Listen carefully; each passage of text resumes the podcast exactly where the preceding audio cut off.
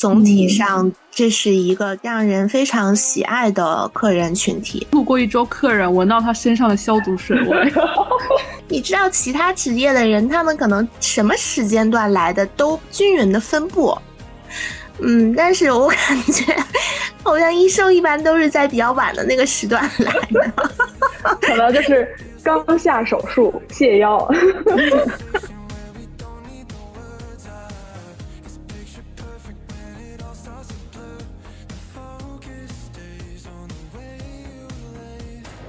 欢迎来到第五十一期协和巴拉巴，本期还是一期听众连麦节目。嗯，这一期呢，我们邀请到了三位协和吧的听众朋友，分别是正在学医的卓源，曾经学医但是现在不学了的小月，和从来不学医的苗苗姐。嗯，呃，我是正在家里面上网课，还有三个星期就要考试了的叔叔。我是在杭州瑟瑟发抖的，冷得瑟瑟发抖的小怂。我是穿着棉大衣在寝室冬眠的 Coffee。那让我们呃三位嘉宾分别来介绍一下自己吧。Hello，大家，我是就是酒吧搬家到协和附近以后，意外收获了医学生客人群体，从而关注了协和吧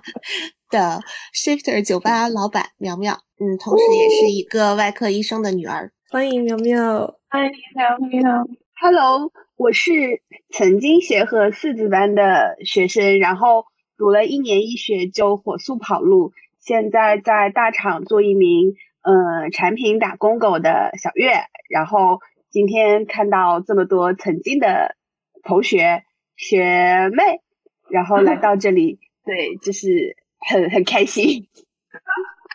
欢迎学姐，欢迎学姐。嗯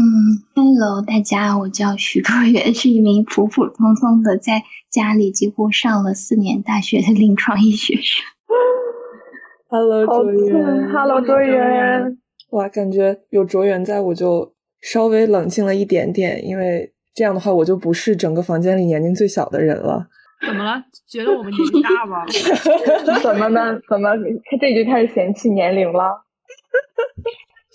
不过就是我感觉像呃叔叔其实也还好吧，因为你是一八年入学嘛，相当于你还是经历了一些非疫情时间的大学生活的。像卓远可能真的就是四年大学生活基本上都是在疫情中度过的。所以卓远应该是一九级入学，对不对？对，然后这样的话你应该对对对，入学半年就已经碰上疫情了。对，学解剖开始就是在家上的网课。我的天呐。哎，那我比较想知道，就是呃，卓远当时是为什么想要学医的呀？啊，就是我小时候就特别容易，一到冬天就特别容易感冒发烧嘛，然后可以说是打针专业户。我每次生病都是赶在工作日，我妈又请不好请假，然后我小姨大姨都是护士，他们每次下班晚上就回家给我打吊瓶，就觉得特别好玩，看别人。打针，然后我就会给那个玩偶就那样子玩打针游戏，然后我也会和我妈妈一起玩那个打针游戏，这可能是个基础。然后再后来，我在电视上看到一个日剧叫《一龙》，不知道你们看过没有？当时就只是播了第一部，然后那个男主不是叫朝田龙太郎吗？就感觉他是个。理想主义者就是那种信念感特别强，每次别人快要放弃的时候，他就总会继续坚持。可能是因为影视效果，最后总能把病人救活。但是我小时候就超级迷，就是他在手术台上那样子做手术的样子，再配上那个泽野弘之的配乐，就感觉就像那种心里种上一个种子一样。然后后来就感觉好像就是说你好像就是要干这个，所以我就高考几乎都填的那种报的医学院校，然后最后就到了大连，然后还学了临床医学。哇哇，是不是所有的医学生小时候都会有一部医学影视剧？你们的是什么？我是心术哎，哎，我也是心术哎，我们是那时候超级喜欢看，我还买了那本书。可以可以，说明我们还是没有那个这个这个年龄代沟，还是一个时代。我觉得小月应该就是呃，我们身边很多医学生同学一样的那种呃，来学医的时候很坚定的就是一定就是选了这个专业一定要来的同学，但是可能也有一些同学他就是呃来的比较偶然，就是可能填志愿的时候觉得分数比较合适，也不抗拒就来了。但是好像就是呃，大家在进来这个专业的时候，呃，可能对这个专业的怎么说呃，这个喜喜爱充满着滤镜。对，但是我觉得其实呃，就是在后面大家选择要不要继续待在这个专业的时候，呃，就是大家的结局差的还蛮大的。我我我记得我们年级应该是在大一进来的时候是九十个人，但是一个学期过去就跑掉了十个。然后等我们，等我们大三就是去协和的时候，好像已经只剩七十个，现在已经只剩六十多个人了。那你们这一届跑路好严重啊！对，然后我一直以为我们级是跑路最多的，我觉得我们级入学也是差不多差不多九十个人，我们级现在只有大概六十九个。我一直以为我们级最多，原来一八级跟我们不相上下。对我们跟你们差不多，现在也是六十九个人。嗯，就是算上这样子转的。而且我觉得，我认识一些当时一起就是入学的同学，他们来入学的时候也是这种，就是很坚定一定要学医的同学。但是其实大家最后跑的时候动作也都很快，就很不好说。对，反而是一些觉得，嗯，就是碰巧进来上这个专业，然后最后反而一直就是坚持到坚持到了毕业。坚持这个词用的也很，呃嗯。对对对，会有一些异味。嗯，然后我们今天啊，请到的另外一位学姐小月同学，也是一开始来了协和，然后呃，现在选择 对离开了医学专业，来问问小月学姐是为什么要选择离开医学专业的？我应该是跑路跑得很快的那种，我可能我我大一下就准备跑路了，然后大二就转走了。那个时候还在呃清华嘛，然后我觉得我是属于那刚刚提到的那种不知道为什么我就来了协和的人。就我觉得你们刚刚讲的是我当时刚入学的时候，对于我身边同学的感知，就是呃你们会很坚定的想要学医，然后知道自己是因为比如说呃小时候的经历呀，或者是。嗯，身边的父母家家人的影响啊，或者看了什么样的一个剧啊，就是就是对选择医学有很坚定的，然后很很热忱的那样一种想法。至少我当时读书的时候，我觉得我宿舍里住的四个同学，三个同学都能明确的讲出这件事情。但我就是因为就是当时分数只能选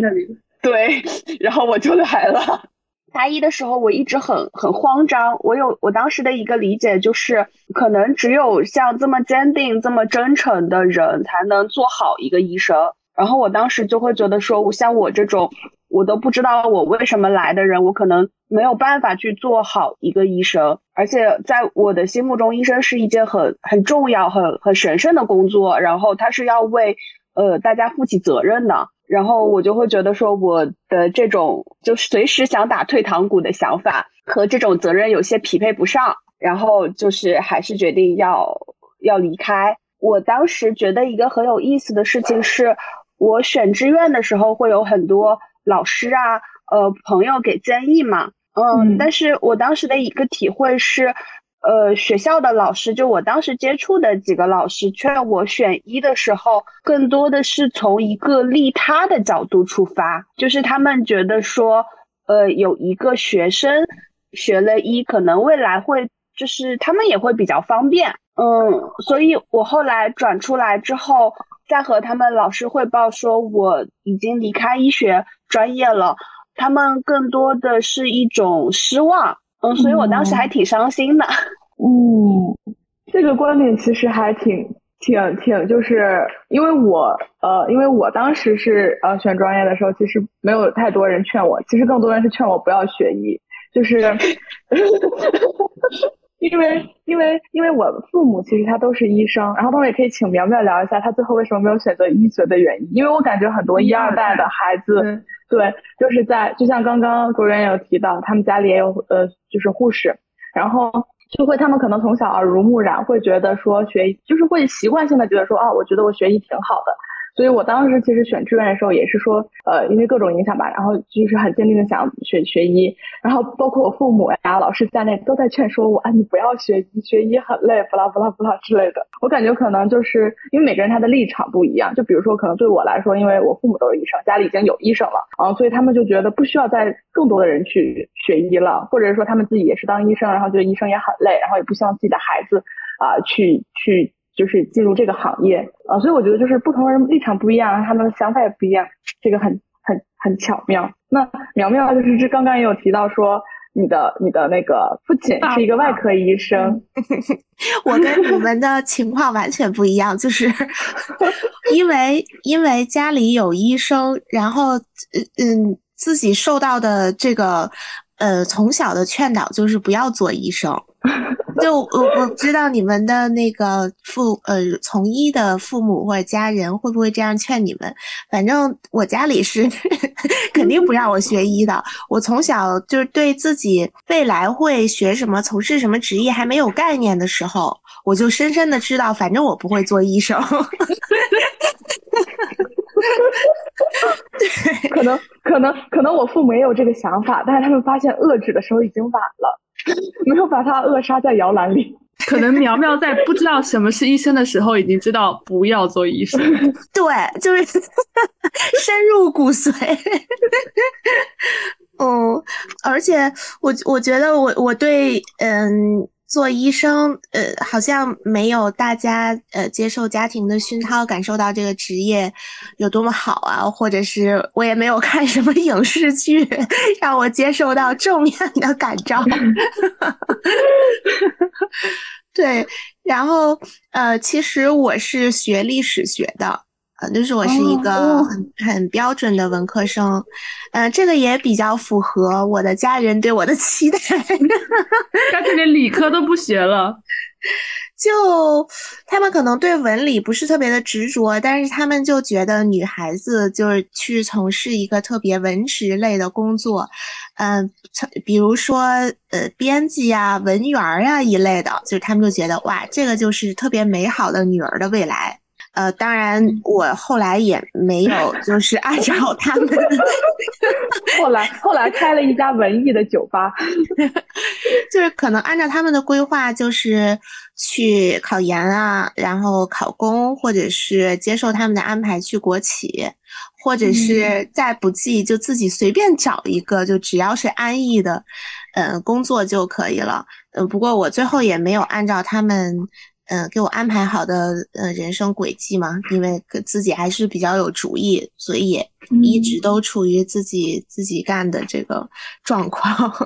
所以其实你刚才听你们讲那么多，就是不管是一直在坚定的从医，还是中途就嗯改变了自己的路线，我都觉得你们挺棒的，因为你们一直。都挺知道自己要什么的，就喜喜欢什么的，就不管你们是在喜欢医学，还是说你们明确的知道，嗯，这个对我可能不是那么的理想，我需要，呃，尽快的去转变我的路线去做另外一件事情，这个都都是很赞叹的事情，因为不是每个人他们都对自己想做什么有有感觉的，嗯。那苗苗当时是为什么想要去开一家酒吧呀？呃，其实这个我不是一定要开酒吧，我是一直开店，哦，就是我是一个呃职职业的 开店的人，就是我喜欢实体的嗯生意，嗯，然后只不过是 Shifter 这个。这个品牌是因为当初就是一九年的时候，正好有一个物业的机会，就有一个呃空间，就房子，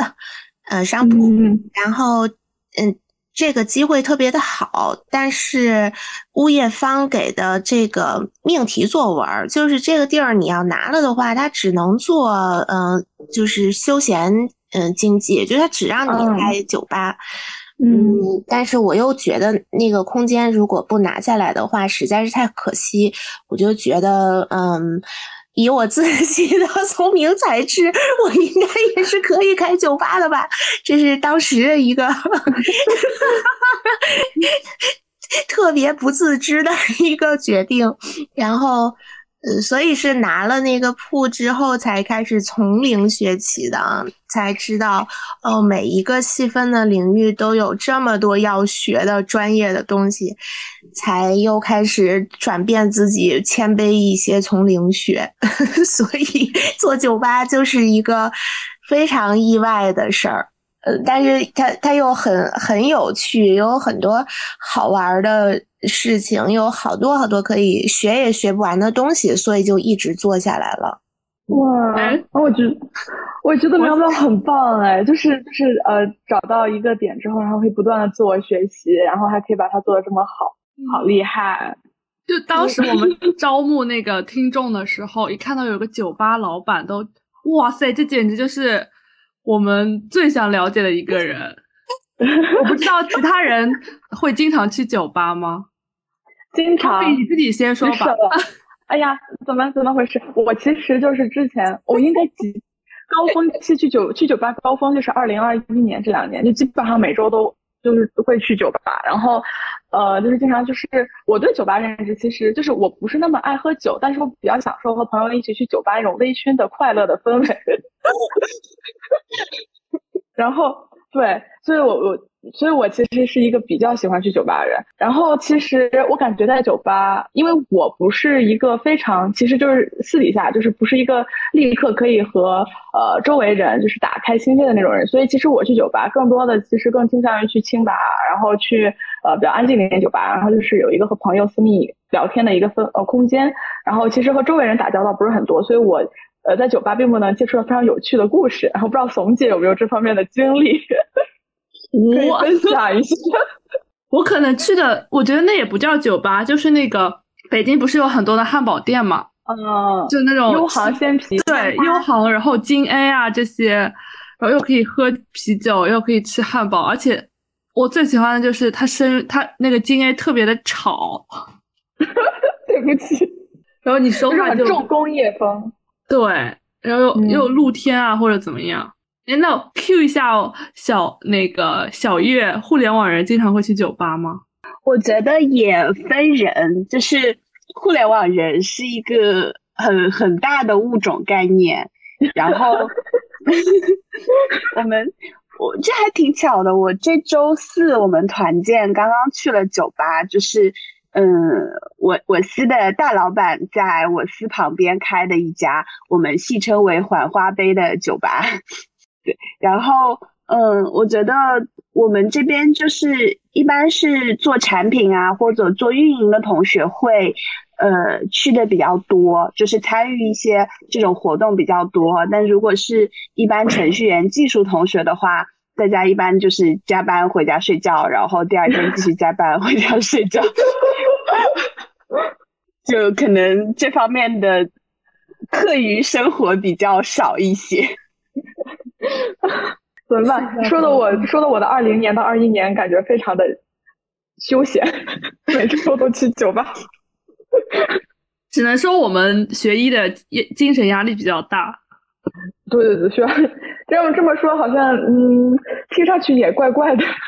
哎，我我想问，我我想问一下那个苗苗，就是你有没有感受到，你你能不能在你的酒吧里面感受到，哦，是这群人是学医的，这群人不是学医的，会有什么独特的气质吗？来吧，贡献一点酒吧老板的观察。呃，首先补补充一个背景啊，就是呃，因为 Shifter 还是一个清吧，就它嗯不属于那种娱乐型的酒吧，或者是餐吧，或者是呃比较偏夜场的那种。然后一般去清吧的人，我自己感觉啊，就是嗯都都是嗯怎么说呢，呃。不不是追求那种像 club 或者是特别吵的那种释放荷尔蒙的那种休闲，就他可能都像嗯，就是嗯，他只是需要说喝点好酒，然后嗯有一点微醺，然后解解压，和自己一起来的人共度时光，好好聊聊天儿，嗯，这这个是清吧人群一般嗯追求的，嗯。那。什么样的人 来清吧比较多呢？我我自己感觉，我过去的这几年，嗯。就是我，当然这个也只是能代表 shifter 和一部分的清吧啊，嗯，通常有以下几种行业的人会光顾，呃，更多，嗯，其实就像刚才大家说的，呃，这个一点都不奇怪啊，嗯，精神压力，呃，略大肯定是其中一一个原因，比如说金融业的从业者，还有法律的工作者，呃，还有或一些创业的人。自己做生意的，嗯，然后医生对，肯定也是其中的一个群体。只不过说，医生的这个人群，呃，有自由身的医生这个人群基数，它的绝对量是没有上述的几个更大的，呃，所以它显得在酒吧中比较的少。而且这个人群有一个特性，就像你们说的气质，其实大家还是相对低调的。所以我是猜会有一些酒吧，他们接待了嗯医医学嗯就工作者吧，他们也不知道说这是一个呃很明明显的人群，嗯，因为通常咱们就比如说 金融工作者吧，像金融啊、投资啊，嗯这一类的人群，其实在酒吧中是最好辨识的。因为呢，他们是最呃打引号高调的一些人，就就是他们可能会把啊我是做这个的写在脸上，嗯，就你甚至不用去额外的留意和辨识就可以知道，嗯，然后和他们嗯有些方面比较像，嗯。就比如说，也很擅长接人待物和社牛的，是呃律师，就法律工作者这个群体，但是他们就会相对的收敛一些，相对啊，只是说相对没有那么的用力，嗯。然后我自己能感觉到，嗯，这一两年经济下行和整体这个社会某些风气收敛一些之后，其实金融人群在酒吧里面显得没有那么的突出了，就会少很多。然后我们店呢，又因为可能它的属性，嗯，和一些熟客的圈子啊一类，可能的确做文艺艺术类的人群也会多一些。我们说回 医生这个群体，我感觉第一，他们来的时间段都比较晚，太真实了，就是。你知道其他职业的人，他们可能什么时间段来的都均匀的分布，嗯，但是我感觉好像医生一般都是在比较晚的那个时段来的，可能就是刚下手术卸腰。然后第二就是他们的确比较低调，不会太暴露，不主动暴露自己的职业。你知道我是怎么知道？嗯，我们搬家到这边之后会会接待这个群体，根本不是哪一个客人主动向我泄露的，嗯，而只是说，比如说我们路过他的嗯桌子去给他讲酒或者提供服务的时候，啊，你发现他们在聊的内容中间出现了关键词，捕捉关键词。啊，就就比如协和，对，嗯，然后才知道哦，就是他们可能刚下班，或者是嗯，但他他们是医学生一类的，嗯，然后你在观察他们的穿着，嗯，其实你并没有觉得会有什么的特别，嗯，就就是这个意思，也不至也不至于，就是反正肯定没有花哨的，也没有特别用力的。就是，嗯，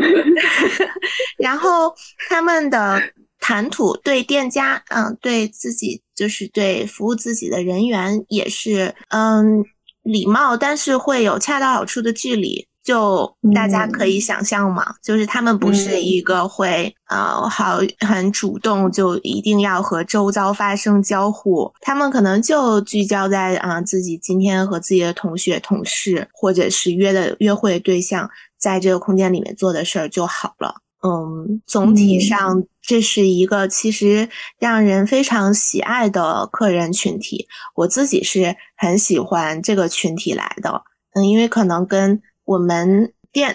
可能跟店家的气质也比较像，就我们希望这种就是我们和客人之间，客人和客人之间都有嗯恰到好处的距离吧。我反而会觉得这样会更方便大家享受自己的时间。嗯，对，嗯，我感觉苗苗的观察完美符合了我对我周围同学的观察。就是，所以大家是这样的吗？就是 反正反正符合我自己的特质。我感觉我出去喝酒的话就是这样的一个状态。然后我感觉大部分我周围和我一起出去喝酒同学也基本上都是这个状态。但是确实可能有一部分，呃，也就是每个群体不可能都是统一的嘛，一致的。他肯定还是会存在不一样的性格、不一样的呃人群。所以肯定也有一些其他的特质的人群。像我们这里就是说大部分嘛，可能我我目前的观察是这样的。但也有可能是因为我的性格所导致了我周围社交。的人都是这个性格，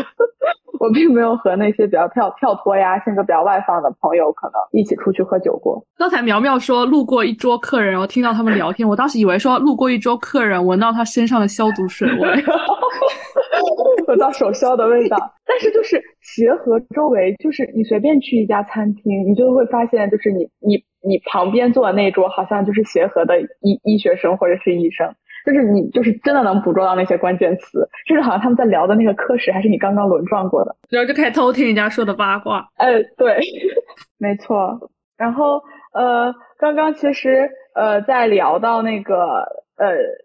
就酒吧的时候，就是我们也其实很好奇的，就是呃，像呃，苗苗选择了酒吧，可能是因为机缘巧合，然后正好他那个有一个店店铺出租，然后适合啊，所以就开了酒吧。然后我们学医啊，是因为也是可能多多少少也是些机缘巧合，比如说投胎到了一个一二代的家里啊。然后呃，那像小月的话，你最后是其实你最后从从事的相关的职业，其实也是和医疗，现在也是和医疗多少沾一些关系嘛，也是 AI 辅助医疗这方面的内容嘛。嗯，我觉得我是一个非常擅长跑路的人。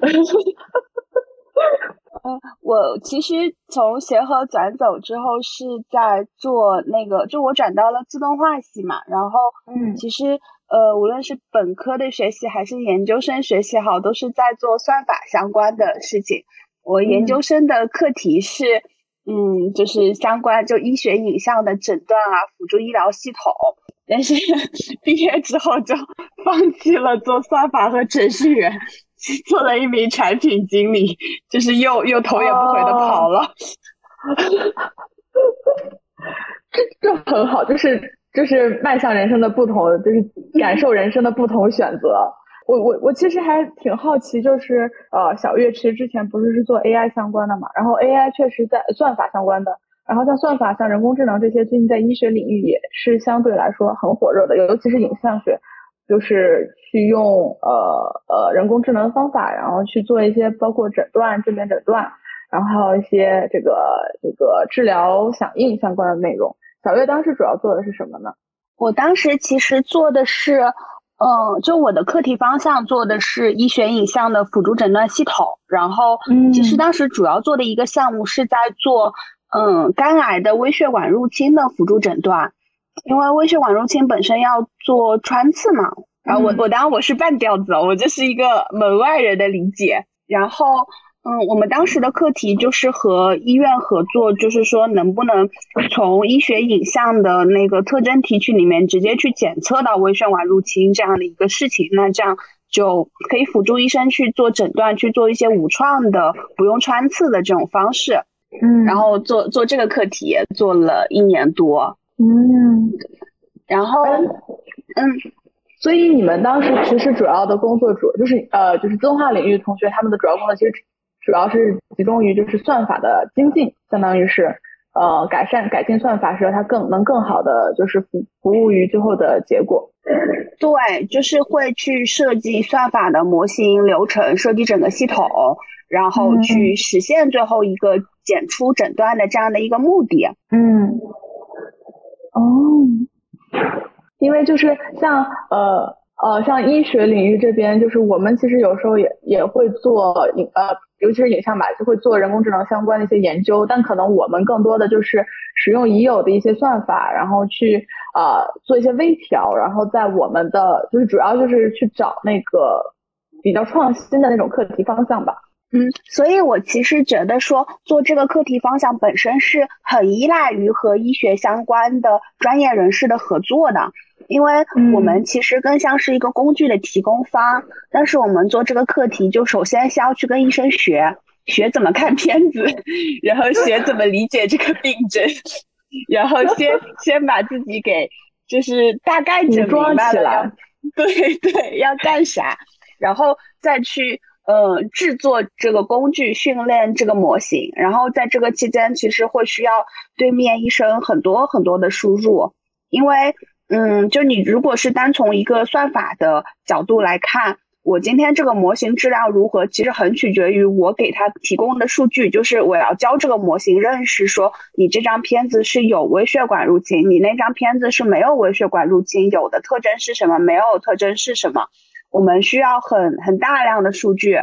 当一般其实你在医学方向做的时候，它的数据量级可能就只有几百张图片，这个都是医生抽空加班加点给我们标注出来的了。但呃，如果是从算法领域看，就会觉得你这个数据量是很很少的，就是呃，嗯，相比较一些大型模型的成千上万的这个数据量，包括不知道你们就是。最近有没有看到关于 Chat GPT 的新闻？那个 大型模型它可能甚至要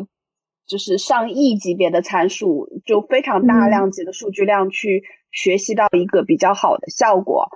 所以这个也是我们当时做的时候一个很大的难点，就是你你你现实生活中的这些素材和学习资料对于模型来说非常的太少了。对。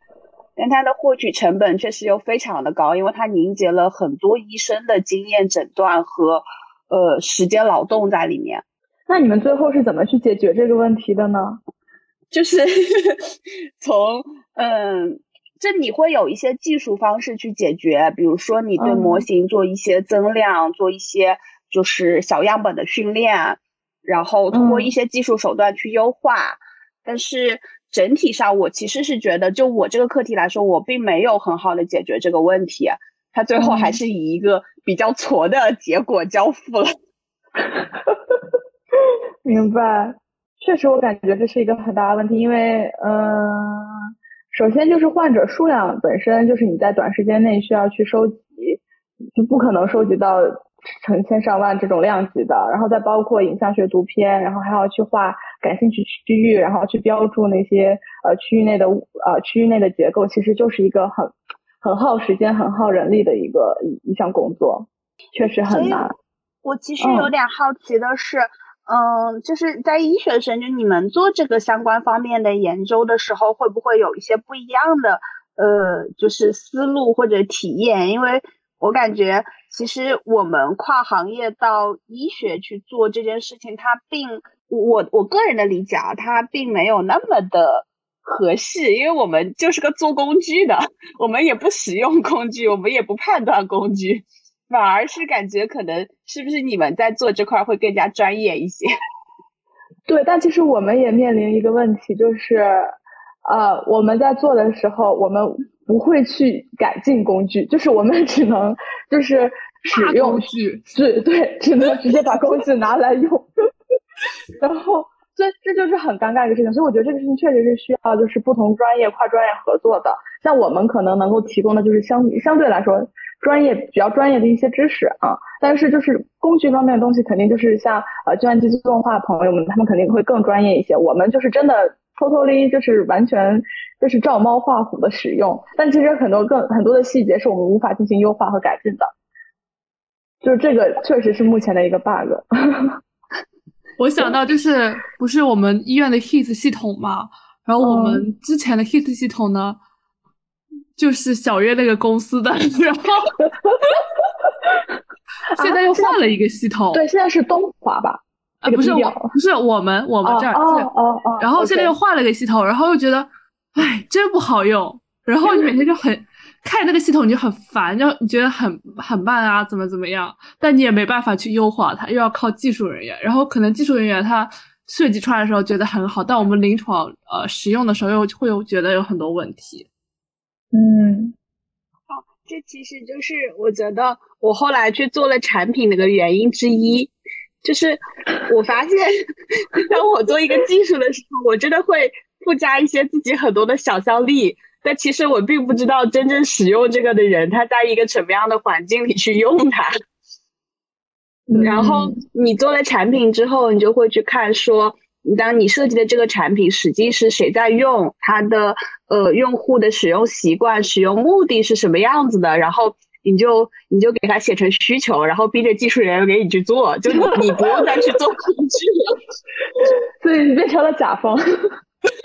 在公司短暂的变成了甲方，在业务方那边还是跪下的乙方。哎。我们 Q 一下卓远吧，因为卓远当时发那个邮件的时候说想分享一下临床躺学，是不是？对对对，请问你们有看到过这方面的内容？其实大白鹅看了那个 B 站的 UP 主，但可惜大白鹅今天没能来到这个分会场。也是，那我我就。给你们分享一下我看到的内容，就是刚开始是在知乎上刷到的，然后他那个 UP 主叫陈子阳，他是一个嗯郑州的一个普外科医生。刚开始我一直以为他是在郑州大学附属第一医院，他们那儿不就经常叫宇宙附院吗？然后发现他的观点就是扩大了一下我原来的认知边界。就原来我以为就是医生的话，你是可以一级一级上去的。但是就是通过他说的内容，他说那可能只是，嗯，上世纪就那些现在的主任不是可能本科就毕业，然后就可以进医院，然后你一级一级是可以上去的。然后前几天我看他一个视频说，现在是那种九零年到九六年出生那些年轻医生，可能就是你。呃，嗯，本硕博读完，然后有可能就是你进医院还可能，还可能就是不能一上手就去做临床，可能还要在实验室里面搞科研呀、发文章啊，然后你才能进临床。然后等你呃住院医读弄完，然后再住院总，然后。就上你上面的人走了，你才可能上去，而且也有可能很多人都在跟你争上去的那个名额，所以可能是年轻吃苦，中年吃苦，老年也吃苦。然后，所以就是他就比较推荐那些年轻医生避免去那种高强度、高竞争的大型医院。这种医院的话，一般可能都在那种北上广深啊那种，而且。你通勤的时间也长，然后每天有大量的临床工作，然后还会有科研压力，然后你通勤的时间去掉，工作的时间去掉，科研的时间去掉，然后就留给自己还有家人的时间，嗯可能不是很多。然后他说科研也不是一蹴而就的，最近几年就是那种那种像院士呀各种教授，就是猝死的也挺多的。他们的那种神经需要长持续的紧绷，然后长期又处于应激状态，那种患心脑血管啊、消化道啊、内分泌疾病的风险就会增加。然后他就说，他我前面看了一个视频说，嗯，医生虽然医学是一个精英教育，可能但是你做到特别头的那种精英，可能只占百分之。五或者百分之十的那个区间，大部分人可能就是在那种基层啊，或者你家门口的那种医生，他们可能就看每天看的更多的都是一些指南的那种手术视频啊，这种就是能拿来就能用的。然后那些精英可能每天花的时间可能多一点在科研上，这样就会促进医学行业的发展。然后他就说，你就需要对自己有一个清晰的定位，然后你要选择什么样的生活，然后这个就还挺，就是让我想的不一样。我原来也以为，啊，就是你进入这个行业，确实他们会说的是，啊，就是越老越吃香，但现在可能也不是这样子。又说到那个收入的问题，现在有那种什么集采呀、四加七呀。说医生的收入只就是光明收入就只会越来越少，和上世纪那些现在的主任相比。好，就想跟你们分享一下这些内容，因为和我自己原来的认知是完全不一样的。谢谢，我们可以好想死呀。我们可以先请已经工作的小冯，有没有什么 感触？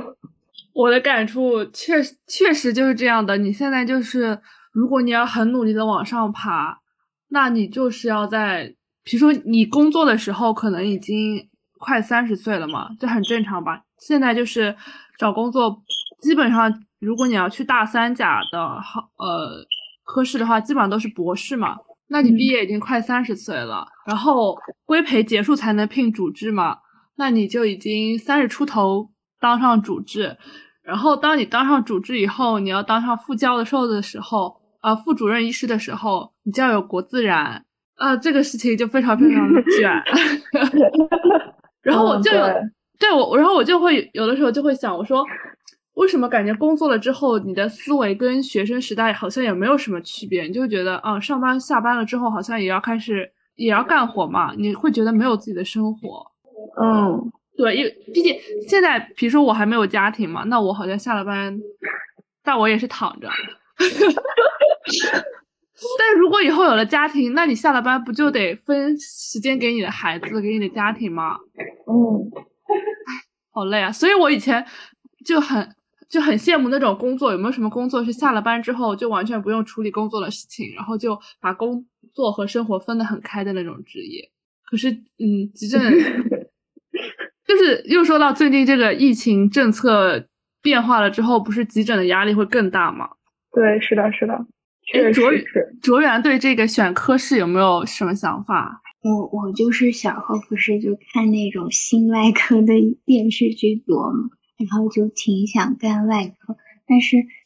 最近看他们又说心外是夕阳产业，因为不是心内做介入不是挺多嘛，但是又介入又吃射线，就我就觉得这不是上网课上的太多，我也没去过医院，也不知道那个科室的氛围怎么样，收入怎么样，就现在就是越来越模糊的那种，希望明年。明年大四下还会就是有内外科二嘛，可能还有机会去一遍，就想去感受一下。明年不是大五就要考研了吗？他们不是记得不是九月份预报名报名什么的，我就特别害怕，就是心里没底儿，特别虚，也不知道要学什么，选哪个学校就特别难，我觉得，然后还挺焦虑的。你们相当于是考研的话，就得确定。专科方向了是吗？对，啊，对，就是那种大内大外啊，你起码得就是选一个那种方向出来。嗯，那真的确实是蛮难的，尤其是一直上网课来说的话，对医院没有太多的感受的话，确实不知道自己想学什么。我感觉我在大四那一年的时候，我我也就是也挺模糊的。说实在的，就是。因为即使比如说你从从小就在医院长大，但是其实你对各个科室是没有一个自己清晰的认知和了解的。你不知道这个科室的常见疾病是什么，主要都会做哪些操作。嗯，对，就嗯，所以还是要多看看。但因为疫情的原因，大家都在上网课，真的很难。我觉得医学这个专业其实实践还是非常重要的一环，但是疫情真的会影响很多。所以你们网上上了哪些课呀？就是你前面说内外科是有一些见习，也也是网课，解剖能网课吗？对，看二零年刚开始，我不就是大一下嘛，我们下学期开始学专业课，解剖细节是在家上的，然后大二的生理生化那些可能是在教室上，但是他考试又不凑巧又到网上去了。然后大三上的那个病理，呃，还稍微好一点，是在教室，但是又凑上疫情，就大连每次就是疫情很严重，尤其是快回家那会儿。然后二二年今年的那个上半学期不是学的诊断嘛，我们上了两个星期的线下又线上了，然后又到中期又回家，然后诊断影像也是在线上上的。就不是那种你不是有见习课，不是应该在人身上操作一下怎么诊断吗？就那种视触扣听呀，我也没有做过，我也不知道是什么样。就看视频就很容易跑毛，然后老师就给你放视频讲课，你也进不了脑子。然后我内外。然后今年上学期内外科神经病复查也是在线上上，我就天呐，我就在我就在想，我要咋？真的是，我的天呐，诊断要怎么在线上上？我觉得很难想象。就是我们这一学期前半学期是在上诊断，然后我觉得，我觉得有很多像查体的操作啊这些东西，其实你在线上上和线下上区别是很大的。你觉得？对，你觉得那包括你刚刚说解剖，那你们那你们就是去解剖大体，这个要怎么办呀？他那时候实验课老师就给你会找那种有人解剖的视频放在学习通让你看。然后我们不是大二上学期是去学校了嘛？然后但是那时候没有临床的那种课，然后大二下学期。我就蹭别人那种下一级的那种口腔的实验课去看了几次，稍微有点印象，但是感觉还是很那种不知道哪是哪。然后不是那个局部解剖学会让你动手自己去解剖吗？但是你就是开始动手起来，你也不知道这是哪那是哪，有感觉会一不小心就割错，就就特别难，我觉得。天，所以你们还是有机会自己上手去解剖的，是吗？对，但是就好像就那一次。哇，真的，我觉得就是我们这一学期的诊断课，像查体练习，我们可能每个星期都会练，就是会跟自己的室友互相呃充分暴露那个上上上半身和下半身，然后互相查。我觉得这个是很重要的一环吧。如果没有的话，听起来是影响挺大的。现在不是有那种。AI AI 解剖吗？又来 AI，又 Q 一下我们的互联网大厂的员工。对，就那种屏上有那种解剖图，然后你还能看一看，稍微好一点。但是怎么说，就是没有人在旁边给你讲，你自己点点一点，点点这个，点点那个，好像你也不是很清楚这到底是啥。对我们上解剖的时候，就是大家会用一个软件叫那个 Visible Body，就是一个三 D 的解剖图谱，对吧？你们应该也用。我觉得那个和实际的大体区别还是挺大的。你在就它毕竟是一个很粗糙的呃模型，如果你在真的大体上见到的一些呃变异啊，然后实际的呃就是局部解剖的比邻关系，我觉得我觉得还是模型替代不了的。确实。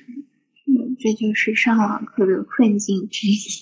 对，我觉得医学生就是这些课上网课的话，确实比较，而且另外就是上理论课在网课上面，我觉得教学效果可能也有影响。就是不知道在座其他，就是在座其他嘉宾好像已经没有上网课这样的困扰了，但是已经脱离了上课这些困扰，是吧？但是因为我这段时间不是正在上内外科嘛，然后我们是七周要把内外科学完，就是。就是就是就是小小怂和 Coffee 应该知道，就是这段时间还压力还比较大。然后我就属于那种上网课完全不能集中注意力的人，因为我存在一些注意力上面的问题。就是我把我拉到教室去听课，我可能稍微好一点，但是就是上网课我真的没有办法，我只能逼自己坐到客厅去，坐在餐桌边上，把我的手机藏在另一个房间里，不然的话我就没有办法把一节课听下来。就是反正现在还有三周要考试了，我很担心我的学习效果。毅力锻炼，受不了了。哎，我我特别能理解卓源刚才说，他说他想干大外科，就是干心血管外科。其实我觉得，好像我们刚开始进入医学这个时候，我们都想去一些特别大的科室，比如说呃心血、心脏啊、心外、心内啊，然后呼吸啊、消化啊。这些科室，但是我很直观的感受就是，到后面大家找工作的时候，很多人都不会去这些科室，都会去一些，呃，核医学啊、放疗啊，呃，像皮肤啊、眼科啊，可能会那么比较小众一些的科室。是因为轻松吗？什么？是因为轻松一些吗？没有那么多夜班儿。对，就是方便吧，比较实际一点。主要是我觉得这是目前一个很亟待解决的困境吧，就是像那种很传统的内科和外科，其实他们的工作压力很大，然后患者数量很多。其实他们是医院，嗯，就是就是患者呃健康安全，就是健康呃和身体健康，它的一个非常重要的一个守护的一个科室。然后呃，然后当然我不是，当然那些辅助科室和医学呀、放疗科呀，其实他们也很重要，但是相对来说确实会比传统的内外科稍微轻松一些。但其实我我我个人感觉体会是，现在目前和医学他们工作量也很大，也很累，他们需要看很多的片子，我觉得他们他们下班时间不比内外科早。嗯，对，但但是确实呃，因为目前一些原因吧，逐渐来说，大家的选择倾向就会发生一些改变。怎么说呢？就是嗯，需要解决。就像目前我们的呃分级诊疗制度，其实也是很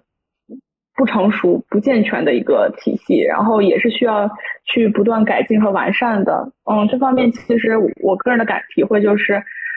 呃，也是存在这种。就是大家还是会倾向于说去呃三甲医院，但是刚刚我听卓源有提到，他们他看到像拓拓宽他编辑的相关的知识，其实也有说建议说就是认清自己的呃呃这个定位，然后选择合适自己的。其实我觉得各行各业可能都是这样吧，大家都是需要去找一个适合自己的呃方向去发展。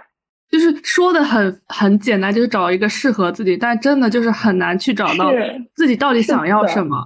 是的。我觉得就是就是，尤其是我不是明年其实也要面临找面临找工作这个事情嘛，然后就会有各种各样的，就是脑子里就会想各种各样的东西，包括呃呃，就是自己的未来的发展城市在哪里，然后你就要需要考虑你的发展城市，然后科室啊，然后未来想定居的地方，然后你的生活品质，然后你的收入，然后你的工作量，就是你要去权衡这些东西，然后你就是有得有失，然后你就 很纠结。所以我觉得就是呃，小月当时报了医之后又离开了医学这个圈子，其实是件很有很很有勇气的事情。包括我，其实我当时学医也和他一样，就是因为分数到那里了，好像也没有什么特别想选的嗯职业，然后就学医，然后这八年也一直这么，就是我好像没有那个勇气去思考说到底想要什么，不如选一个另外一个专业，因为你跳出去，你也要承担着。那个专业可能还不如现在这个状态的这种风险嘛？嗯，是这样的。所以小月现在还会想，呃，比如说，如果当时自己没有选择跳出去，依然在学医，会是什么样的这种想法吗？呃，其实，嗯，会有，就是因为今年大厂的情况，大家也有所耳闻，就是嗯，对，在我们寒冬最最冰冷的时候，就是可能。嗯，你对面的同事今天还在，明天合上电脑就不知道去到哪里去了。所以，嗯，就是有的时候就就在这样的一个环境下，身边的声音全部都是说，那我们应该去国企，我们不如趁三十五岁之前去考个公务员，或许我们应该毕业的时候就进到体制内去做一个老师，做个医生。会有很多这样的声音，就是说，嗯，我要追求稳定性。稳定性比其他的一切都重要，嗯，会有会去这样想，不过我觉得可能还是我我个人性格的问题，就是我 我比较擅长跑路，然后 跑路之后，为了让我自己逻辑自洽一点，我会去，就是我会在跑的时候就就想清楚，说可能我不喜欢他的原因是什么，嗯，那呃。就是我觉得我比较擅长想清楚我不喜欢什么，然后可能没那么擅长想清楚我喜欢什么，所以跑的时候会比较坚决。那回头看的时候，可能我不喜欢我无法接受的那一个，或者是说我没有达到我预期的那个点依旧存在。那我现在也只是想想，就你你不会说在当时那个时间点做出别的决定，因为那个就是当时那个时间点你能做出最好的决定。确实是，我觉得就是包括呃，可能可能就是像对我们来说，呃，比如说对我来说吧，可能当时会有两条路，比如说就是学学医或者学金融。然后我我学了医之后，尤其是在大二大三那两年，就是疯狂的在思考说，如果当时学了金融会怎么样？就是那那条被选择的路，仿佛就是充满了神秘与未知以及吸引力。但是后来就是在长在在过了几年之后，再回头去想的话，其实可能嗯自己当下那个时候做的选择。就已经是比较好的选择了，可能已经考虑到了说当时金融，就是当时我在思考这个问题的时候，其实也考虑到了金融在某些方面确实不适合我，比如说我不是那么擅长高谈阔论，不太擅长和真的吗？真的，就是不太擅长和没有那么熟悉的人去非常 open 的聊很多事情，所以就是这就是当时决导致我直接决定我选择一的一大原因吧，所以可能。就是因为我们可能都会对没有选择的事情充满了一些想象，就会可能就会在自己的思想里去美化它，嗯，但其实也可能没有那么好了。那因为疫情的原因，其实刚刚也提到，多多少少各行各业都受到了影响。苗的酒吧最近还好吗？呃，其实不是最近的事情，是大概从二零年初开始起的，这三年都很差。嗯，就因为刚才一直都在听你们说，嗯，选择了什么或者没有选择什么，会不会之后的生活有什么不一样？然后不同的职业抉择导致未来的人生状态的不一样，种种。就是其实我我我也想提问啊，就比如说像我这样啊，相对小众的职业。比如，当你们听到说哦，这个人是开了一个酒吧，然后如果嗯，正好这个酒吧还是你们会去和喜欢的酒吧的类型的话，你们会觉得我的职业很好吗？就是你们刚听到我的职业类型的时候是什么感受？反 Q 主播，我觉得我觉得好，我觉得很好啊，好，这是我理想的生活，好吗？就是很羡慕，对，就是。就是因为我觉得医生这个工作真的非常的稳定，就是它的优点就是它在于稳定，然后你每天的生活都是一样的，就是早上八点钟到医院，然后怎么着，然后六点钟下班嘛，你可能日复一日都干这样的生活，然后我就很羡慕那种生活不稳定的人啊，也不叫不稳定，就每天有各种丰富多彩的人，然后很酷，对吧？酒吧老板说句真的好酷啊，然后又能接触到很多不同的人。而且这个酒吧是你的，然后你就可以按照自己的想法去装饰它。对，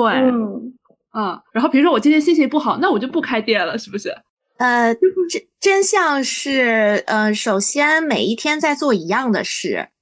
就是任何的职业，每一天都需要做这个行业里面的那些基础而重复的事情，只不过每个行业基础和重复的事情不一样。所以这个幻想是不存在的，立刻打破。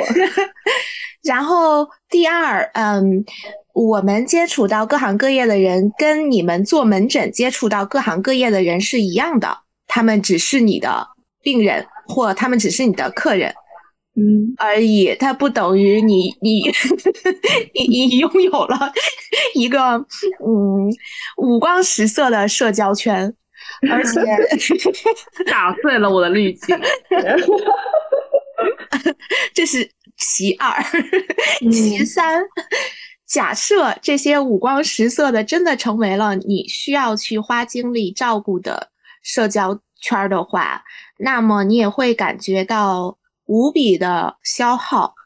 这个消耗会比一时的兴奋要来的痛苦很多。第四。并不会存在想哪天休息就哪天休息。作为一个自己做生意的人，不管这个生意有多么多么的小，嗯，你就从此变成了一个没有休息的人。就和 就呃，而且这些细碎的小的点不说，比如说实体经济，嗯，最近几年非常惨，我大概也今年一年赔了三年的钱吧。嗯，更不要提说有什么额外的财富积累，嗯，等等的。然后自己的一些嗯工作上面的计划，比如拓店的计划，还有其他的业务线的计划，也完全都搁浅了。嗯，可能这这个部分会给呃人们带来的压力，才是真真正正的不稳定的压力。就是稳定的好处是什么呢？就其实可能在我看来，就我觉得像小月也也是属于稳定的。嗯，就我在我眼里，可能你你们几个都属于稳定的，就不要觉得是在嗯大厂的区别和在体制内的区别就是比较小，就是真正的所谓的不稳定是你自己给自己发薪水，不要等待别人给你打工资，然后自己为自己的收入去负责，自己承担所有的风险。嗯，这个是不稳定，嗯，然后不稳定当然也有好处，就是嗯，所谓的自由，但是自由是相对的，就是一个一个一对，嗯，一一些方面的掌控感，毕竟必定会带来另外嗯一个方面的巨大的压力，这个压力才是。比如说，很多长辈会希望孩子们尽可能的稳定，只是不是说我希望我的孩子这辈子多么荣华富贵，嗯，因为稳定通常都不会通往荣华富贵，嗯，稳定其实只是我我很希我希望我爱的人，我在意的人，他的今生少一些嗯压力和焦灼和风险，仅此而已。嗯嗯，这但是我。我这跑偏了，我拉回来。其实我想 说的是，就我我自己我自己观察，其实在这个世界上会喜欢他自己职业，我是指就是发自内心啊，我好喜欢呀，好热爱啊的人，其实少到也许千分之一、万分之一那么少。呃，我我是指放到所有的整个大的人群中。所以，如果大家不管是嗯主动选选一，还是被动的走上这条路，如果你心中还能感觉到我挺喜欢的，呃，就是已经是那个万里求一的，就是一幸运儿了。然后，如果如果你心中没有这个感觉，就是我现在喜欢我自己从事的 AI，或者是。呃，开店或者是医生的工作，嗯，然后那那这个这种其实是大多数人嘛，但是这个大多数里面又相对更幸运的是，你们从事的职业是这么的有意义，这个就这个又是一个很幸运的点，你因为可能其他嗯其他没有感觉的呃人，他们从事的工作又。有有的可能会相对平凡一些，然后有的就相对嗯崇高一些，就比如说医生啊，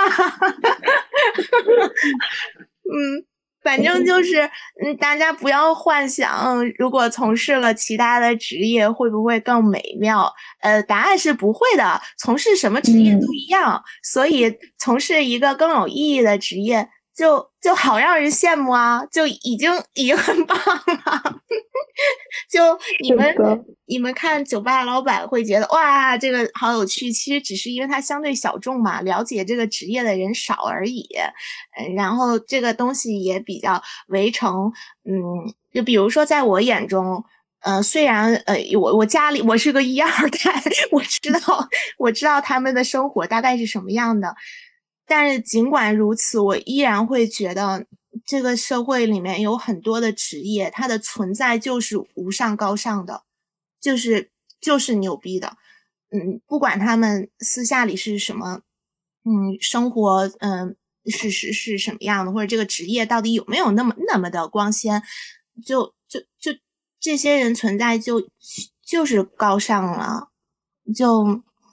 所以，在我眼里，就我是星星眼的。对于你们，就是我们把刚刚 苗苗说的话也返回给苗苗，就是不要对任何职业存在滤镜。对，我觉得刚刚苗说的那个一点，我特别。特别赞同，就是苗说，呃，就是其实我觉得创业是一件非常非常需要勇气的事情，因为如果你选择自己，呃，去做，就是你自己去当老板的话，其实你是要，呃，就是负最大的责任，承担最多的风险的，就是这种时候，相当于你你应该是处在一个二十四小时都在工作的状态吧，就是感觉晚上都睡不太踏实的那种感觉，因为不会有人去帮你分担你现在目前所从事的事业的任何风险。我觉得是一个非常非常需要勇气的事情。像我们就是呃，不说我们了吧，就光说我选择学医的话，嗯。那个呃，从高考就是高考的时候，你只需要考虑考一个好的成绩，上一个好的大学，然后高考完以后考上了八年制，就意味着未来的八年你都不需要，几乎不需要再去呃焦虑做出任何的重要的人生选择，因为未来的八年其实都是被培养方案规划好的。包括呃，对于大多数八年制的同学来说，毕业以后，呃，你基本上都是会选择去做一个临床医生。那么你只需要担心，嗯，你是不是选到了喜欢的科室或者是喜欢的医院？其实我觉得相对来说，这已经是一个很小很小的负担了。就是基本上你都在走一条呃大多数人走过或者正在走的路，有很多很多的经验可以去参考。但是我觉得，像刚刚描说的，他所从事的这种相对来说比较小众的工作，就是你选择去走上这样一条比较小众的路，其实是特别需要勇气的，因为你能参考的经验也比较少，你所面临的未来相对来说也很未知，嗯，你可能承担的风险也都很大，所以我觉得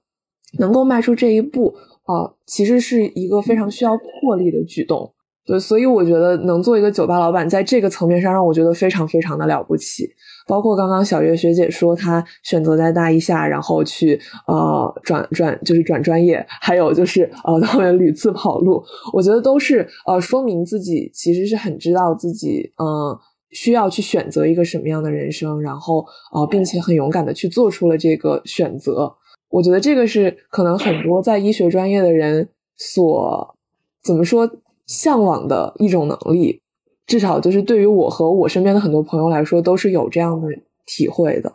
我我是觉得，就是因为我我深深的知道，其实选哪一条路都不容易。就是我去做医学生也不容易。就我我 我从小不想当医生，不也是因为看到自己爸爸就是这些年是怎么过来的，我就觉得，嗯嗯，就比如在我特别小的时候，我就会有印象。嗯，他做一个手术需要多长时间？然后我我难以想象我本人能不能做到这样的事情。我那可能在很多人眼里，这也是无法承受的，嗯，精神压力，就他对你身体和精神的消耗也是极大的。然后又包括你们的学制又很长，嗯，你们消耗的时间和呃另外一些人群脑海中所谓的这种效率，就是我是指变换资产的效率，又不属于各行各业里面最最高的那一种，就中间也会有很多的代价，就做每一行都是这样。就小月选择重归市场，然后他他要去一些企业里面工作，然后也迎接呃时代会有上上下下，一些行业有波峰有波谷，然后每每过三年五年，然后这个市场上面存活最好的企业属性又都不一样，就那那也是一种压力，就是做什么其实。嗯，都挺不容易，然后需要的能力模型和去消解、消化这些精神压力的方式也都不一样，也也还需要后期慢慢去习得和训练这种解压。嗯，对，是的。嗯，我感觉我我确实我特别赞同苗刚说的，就是各行各业其实都存在自己的压力，可能这个压力是来自于不同方面的，然后他的呃所承所需要做的以及承受的呃辛苦也是不一致的。但是就是我觉得在各行各业里面，所有人都是需要去不断的自洽，然后去呃学习，然后刚像苗说的习得这样的能力，嗯，我觉得这个也是很重要的。所以呃，其实说到底就是。呃，每个人都在都在遇到人生自己人生中看起来就是对来自己来说非常困难的一些时段吧，或者是承受的很大的压力啊。但是，嗯，我个人的感觉就是，既然我们做出了这样的一个选择，我们就是需要去为这样的选择付出自己应该承担的责任，或者说去呃呃做出这样选择，就要为我们自己的选择负责。所以。说到底吧，就是还是不管选择什么样的职业，每个职业都有每个职业的问题，有每个职业需要承担的呃困难以及这个压力都是需要自己去承受的，因为毕竟是自己的人生，我们都是需要在不断自洽和习得能力中让自己活得更快乐一些。实在不行就去 Shifter 酒吧喝一杯小酒，释放一下压力。适适度饮酒，适度饮酒，适 度适度。百万转场。又又替我们的老板说了一遍他的店名叫什么？我没有听清楚哎。Shifter 就是就是键盘上的那个 Shift 的名词形式 Shifter。哎呀哎呀，感恩感恩广告位。哎，那我能再问一下，为什么要起这个名字吗？哦哦。就是其实最早起名的时候，就本来打算就用键盘上的那个 shift 那个词的，就因为当时就是想取转换切换的这个这个意思，然后转换和切换的对象可以有很多，比如说，嗯，你做医生的 那很长的一个白天，和你下班了之后的呃状态的切换。或者是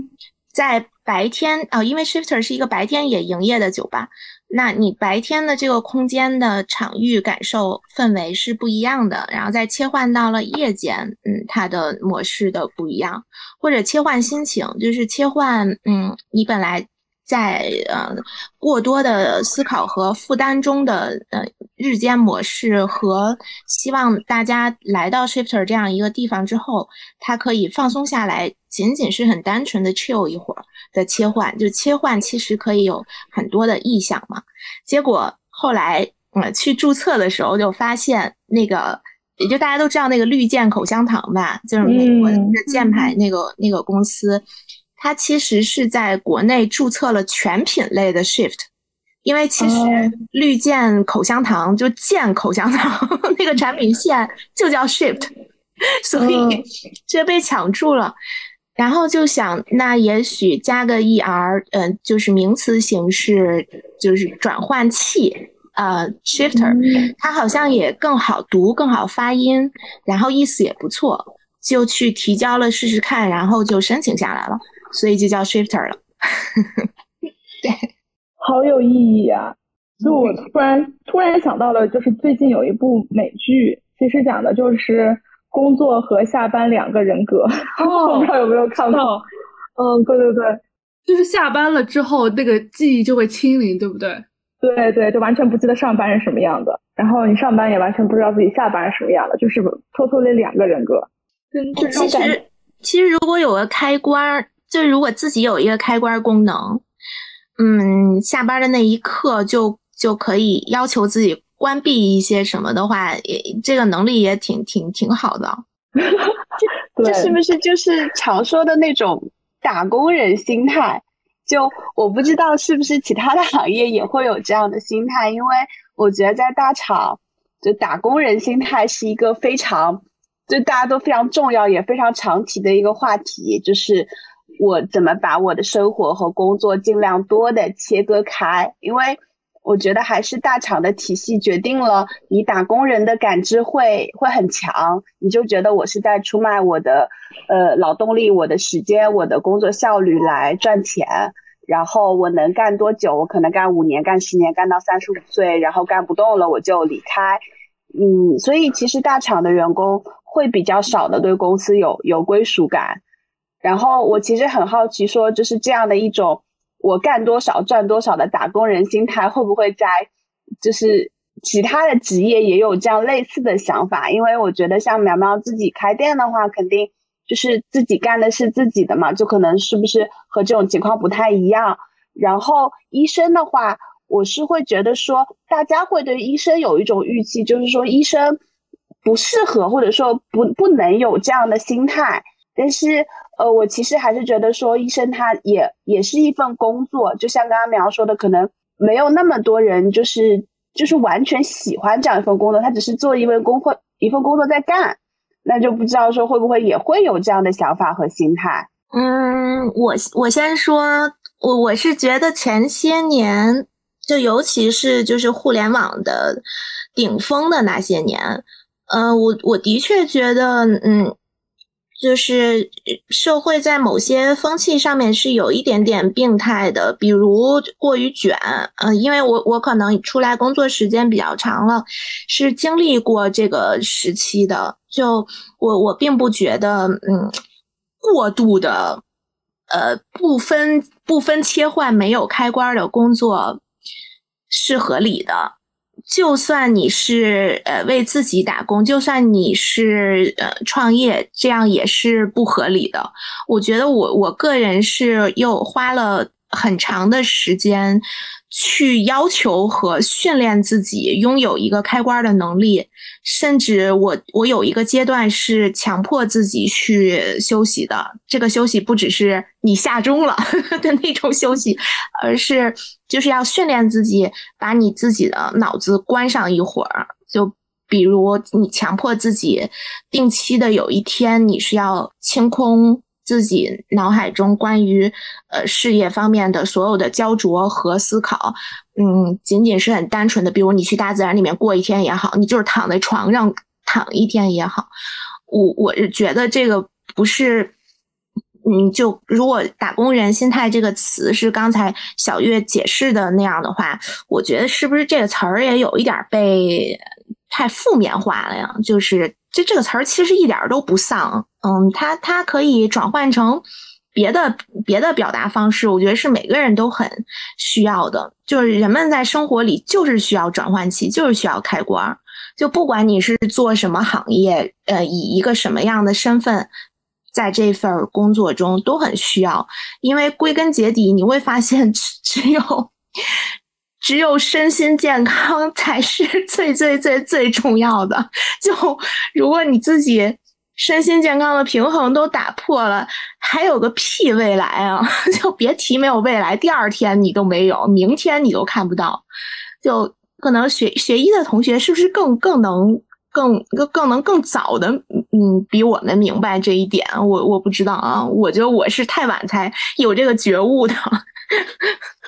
其实我很羡慕有打工人心态，这个就是因为我觉得医生这个职业真的是太特殊了，就是。我们会有说你有没有医德嘛？嗯，就是会会加一个道德对你的要求，就会说你呃，就很多时候医生下了班之后，如果他在管病房的话，那他其实下了班之后，他也会经常去看手机上的微信啊，说关于你的病人有什么事儿，那你这个时候可能也是要去处理啊，这样，所以你就很少有那种完全能呃脱离开医生的这一个事儿，而且还包括像现在。医生这个行业就是要求你不断的，一生都会去学习，你要去跟进现在这个呃国际上对你这个病的治疗什么，然后就会有很多，因为现在网络很太发达了，就会有很多线上的学习、线上的会议。那这些线上的会议其实占用的都是你下班的时间，包括呃像搞科研，因为你平时比如说都在出门诊啊怎么样，那你搞科研什么时候考？当然是下班的时候搞。所以医生这个。职业真的很难有打工人心态这个事情。那那你们怎么就是用什么样的嗯时间和心态去休息呢？就你们怎么保障自己会有休息的时间？虽然这个休息的时间没有比如说朝九晚五双休的人多，呃，但是还能不能保障有一丢丢呃空白的休息啊？怎么说？我觉得就是看每个人的追求。像现在，呃，很多医生都说要搞科研，因为这是你晋升的一个，可能可以说是必备的嘛。但我其实之前，我我我离开了协和这个体系之后，我来了南方嘛。其实现在大家普遍印象中会觉得，南方像上海、浙江、华西，他们对于科研的要求会高很多嘛。然后我就有一个很明显的感受，就是我能不能当一个纯粹的。临床医生，我就想好好的看病，不想去做什么科研。我一直有这种想法，就说我为什么不能一辈子当一个老主治，这样不好吗？我不知道其他两个我的学妹们怎么看，因为我其实当时在协和的时候，我很佩服有一些老师，他就是很能够接受这样的一个状态，他就是能好好的看病，而且他的临床能力真的非常的高。我觉得协和是可以容纳下这样一群人的。我觉得其实是，就是现在就是两个，呃，我觉得现在医生群体呢，基本上就是有两个风向吧。然后一部分人就会觉得，像以以协和为代表的，可能就是尤其是协和一些老一辈的医生，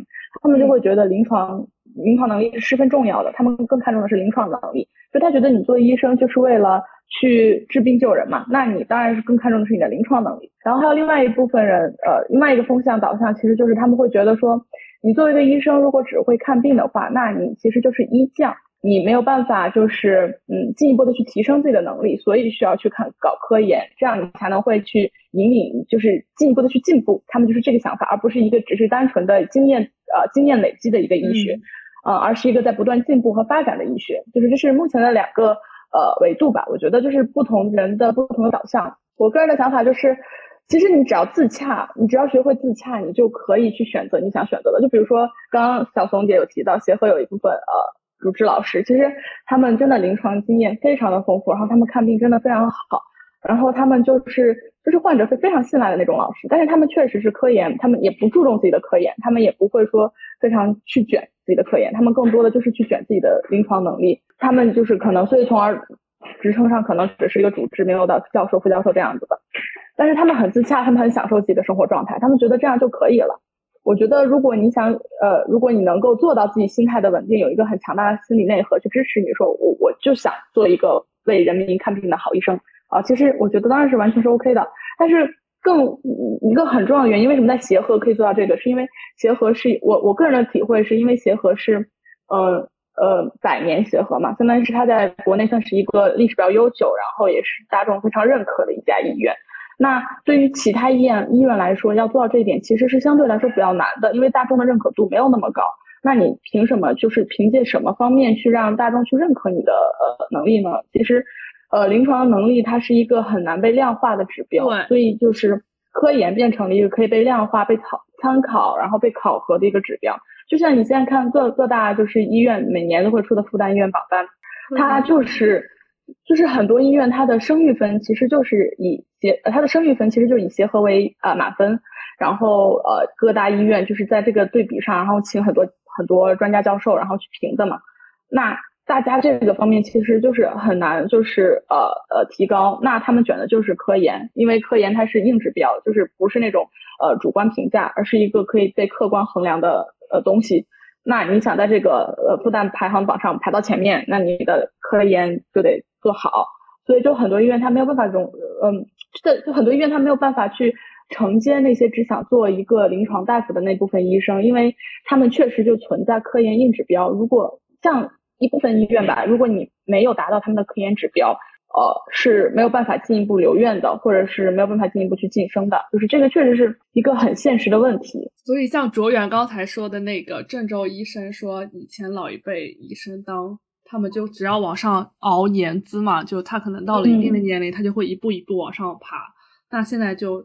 整个世界都是变了，所以卓远真的可以好好再想一下，还有没有转出去的机会？是吗？可以。可以跨，你可以跨专业考研，包括像有很多医学生毕业了也不一定当医生嘛，会去药厂啊、投行啊这些。嗯，对，是的，有很多。就是我也有时候在思考，你说这个体系它到底好还是不好呢？就是好像它也有有利的一面，就比如说它确实促进整个行业的一个前进吧，也许是确实是有这方面的优优优势在的。但是它不好的方面也是，确实分担到个体来说的话，每一个医生个体其实他承担的压力都是激增的。他确实在不断的学习，就是就是有一句话嘛，就是医生就是是一个持续一生学习的一个行业，就是他确实在不断的学习，然后使用自己的休闲的时间进行科研，然后去精进自己的能力。就是尤其外科大夫的话，他除了当然他还有除了科研之外，更重要的其实是精进自己的手术能力，他还会。付出更多的时间去不断的观看手术录像，然后去精进自己的手术技术，所以就是这个一个很卷的一个社会环境，它造就最终的结果也许是好的，但是确实分摊到每个人身上的压力，就是每个人所承受的压力就是会变得很大，就可能双刃剑吧，没有一个绝对好的事情，是这个社会的普遍规律。真的，我其实刚刚一直想插话，但是眼看着话题的深度越来越深，然后我就没有能够出声。但是我就是前面在描问说，医生能不能得到一个自己的休息时间的时候，我其实就也很想问，就是我的学姐们，就是哪怕我只是想当一个不怎么搞科研、只做临床的医生。我真的就能够得到足够的休息时间了吗？就是比如我的患者难道不会大半夜啊？还有我的学生大半夜给我打电话叫我去医院，那我不还得去吗？就听起来无论如何压力都很大的样子。我们之前上诊断课的时候，我们的那个就是我们是大概每十个同学会有一个就是正在临床当。那个大概主治吧的代教老师，然后我们上课的时候就感觉我们的代教老师特别特别的忙，就是随时都在打电话发消息，然后给我们上一早上课以后，我们就去呃下课回宿舍睡觉了，他还得去开会，就是一整个中午可能连饭都没有时间吃，可能嗯吃的一点东西都是在中午开会的时候发的工作餐。我觉得我很难想象，等我到四十岁，我还是这样的工作强度，听起来就是非常的可怕。你又说到了一个点，现在的医生不光有呃临床和科研压力，还会有教学 教学，教学任务，医教研，这就是医教研。对对对，三位一体。就是又说回来，就是说回来刚刚那个话题，就是童姐刚刚一开始有提到我的医德，就是因为医生这个职业，它确实是份是非常的特殊。就是它直接面向的是人的人的生命健康，就是这个事情，它是一个责任很重大的，嗯，就是我们无法去轻视和忽视的一件事情。就就好好比换个角度来说，可能对于餐饮业来说，就是食品安全，差不多吧。其实可能就是类似于就是我们需要去关注的一些东西，所以不得不可能会有一些，我个人觉得可能会有一些道德绑架成分在，但是。你确实没有办法，这是你的职业性质所导致的。我刚刚听到这一点，就是我感觉，就是这可能是我当时跑跑路的一个重要的原因，就是呃，当时可能还没有那么